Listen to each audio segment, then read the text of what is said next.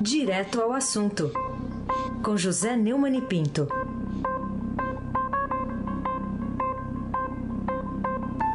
Neumani, bom dia. Bom dia, Raíssen Abac, o craque. Bom dia, Carolina Ercolim, tintim por tintim. Bom dia. Bom dia, Almirante Nelson e o seu pedalinho. Bom dia e boas férias, meu caro amigo Moacir Biasi. Bom dia, Diego Henrique de Carvalho.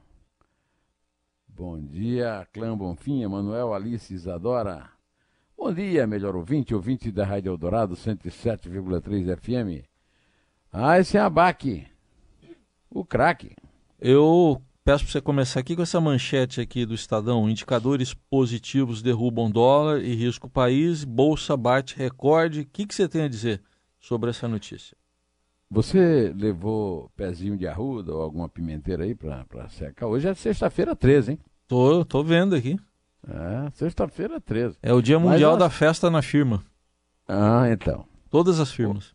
Todas as firmas. Hoje é o dia também para manchete muito positiva, uma manchete maravilhosa, né? Estamos, é, são todos índices ainda tímidos, não são grandes né? notícias, mas são índices que são, já nos dão bastante certeza de que a escolha que o povo fez de tirar o PT do governo foi uma escolha correta também do ponto de vista da economia. Né?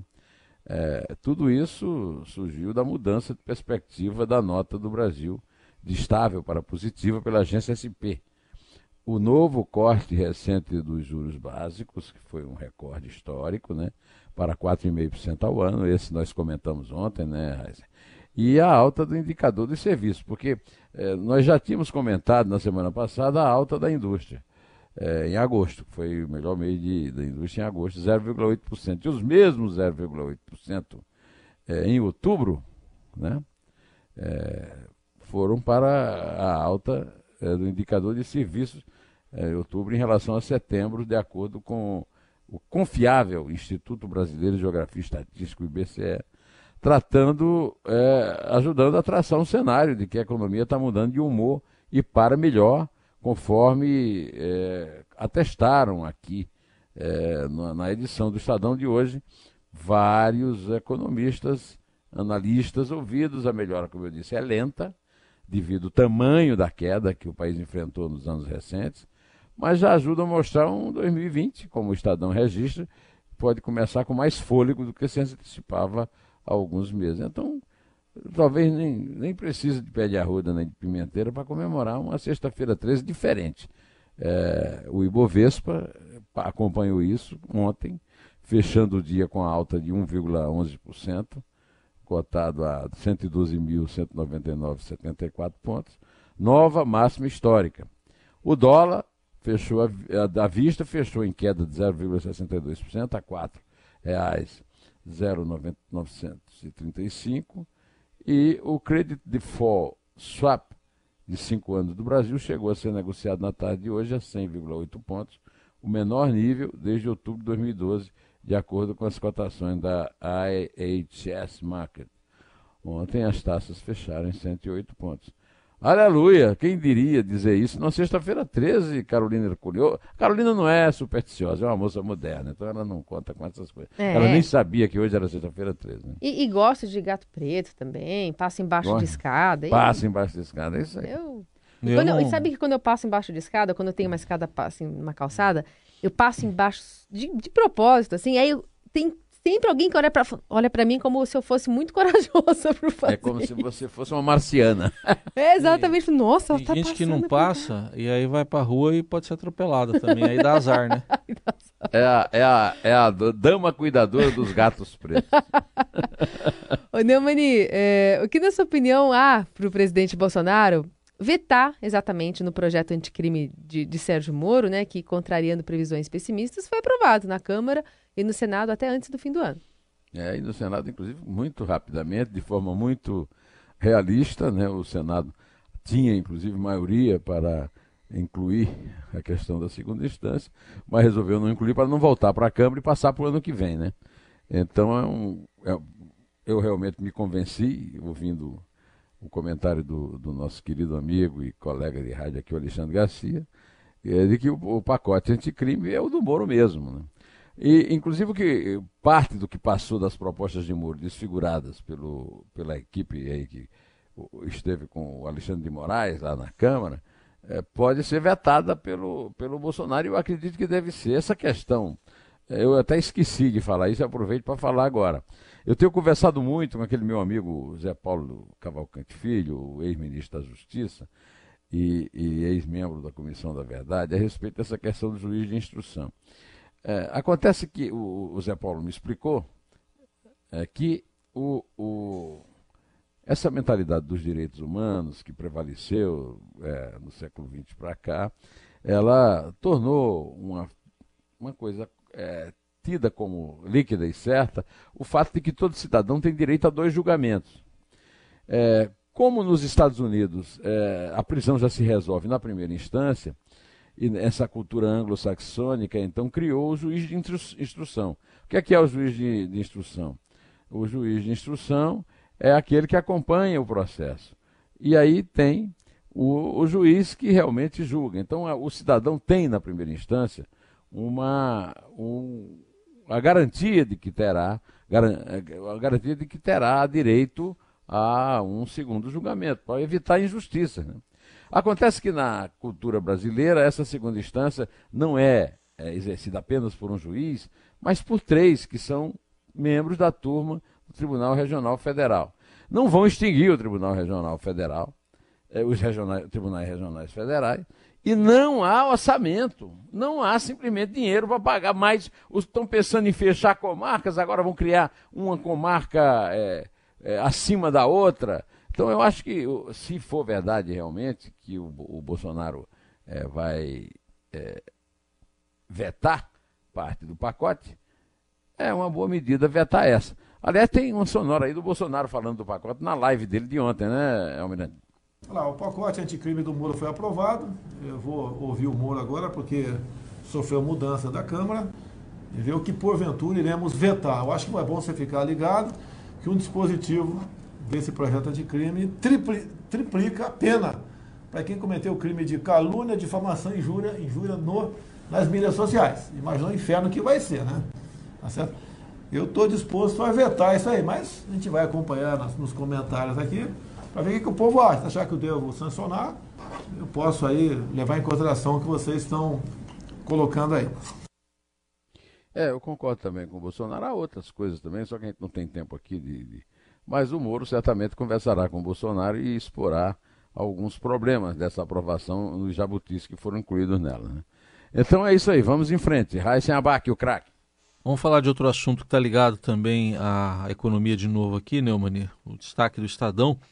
O governo recua e não vai distribuir lucro total do fundo de garantia. Título aqui de outra reportagem de hoje do Estadão. Não é a primeira vez que a gente vê recuos em iniciativas anunciadas com grande estardalhaço, né, Neumani?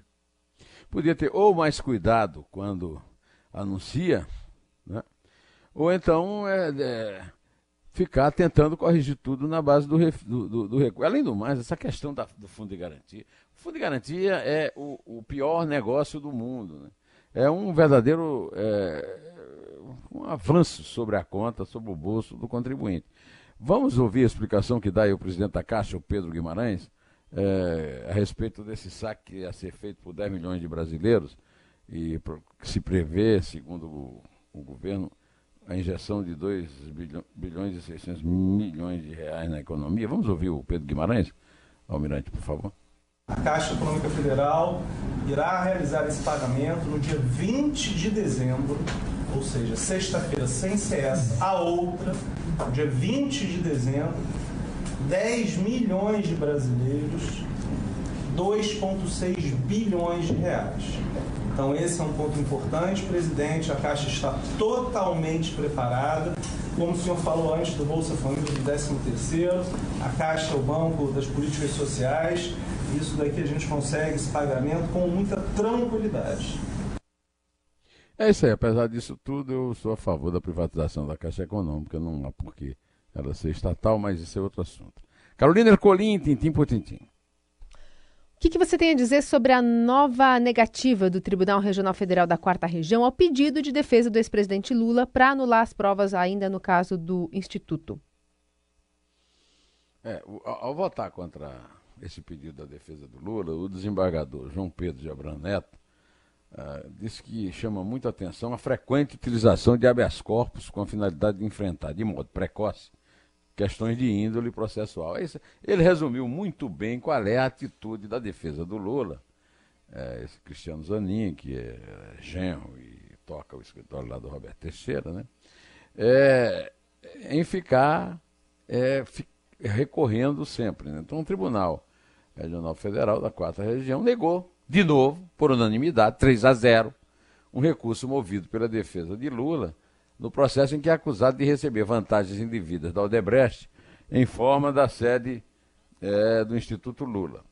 É, o caso ainda tramita em primeira instância na 13ª Vara Federal de Curitiba, é o juiz é, Bonat, né, e não foi julgado. Há indícios, segundo a defesa, indícios de suposta ilicitude do material fornecido pela Odebrecht. Mas, realmente, eu, eu resumo a minha opinião pela do João Pedro Gebran. É, o, a, a, coisa está no processo ainda, no meio do processo. Por que, que tem que ficar é, dando recurso desse tipo? Tira essa prova, tira aquela outra. Ah, vamos, vamos deixar a justiça funcionar. Porque funciona, viu? Na primeira e na segunda instância funciona. Agora, lá no Tribunal Superior, a gente já conversou sobre isso. Hoje não tenho tempo de contar qual é a minha opinião. Vamos para outro dia, tá bom? Raíssa Abac, o craque. O Neumann, outro destaque do dia é uma pesquisa do Datafolha que mostra que para 81% dos brasileiros a Lava Jato tem que continuar. O que, que você diz desse resultado? O, o, o Heisen, ontem nós abrimos aqui o comentário, eu recomendando o, a, que o nosso querido ouvinte ouvisse o Estadão Notícias, que é o podcast mais é, acessado em termos de notícia no Brasil. Né? É, agora, nós temos essa, essa mesma pesquisa, em que o pesquisador da, do Datafolha pergunta assim para o entrevistado: é, depois da decisão do Supremo, é, você acha que é, é uma boa soltar, o, é justo soltar o Lula? O cara diz, é claro, justo. Eu, eu diria justo, né? não tem o que fazer, é, foi o Supremo.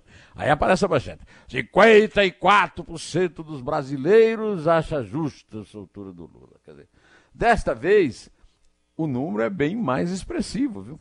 Segundo a Lava Jato, que não pode ser acusado de parcialidade a favor, é 81%, a Lava Jato, segundo a, o, o Datafolha, 81% dos entrevistados consideram que a investigação ainda não cumpriu seu objetivo e deve continuar. Quando você lê a primeira parte, ainda não cumpriu o seu objetivo, fica parecendo que é uma crítica. Aí vem o deve continuar, que é o que interessa. 15%, 15% disseram que a investigação deveria acabar e 4% não souberam responder. No, na manchete de primeira página, no alto da folha, diz que a Lava Jato foi contestada como nunca, né, como nunca, contestada pela Folha, pela Band News e pela Veja, que são aliadas de um bandido americano chamado Glenn Greenwald.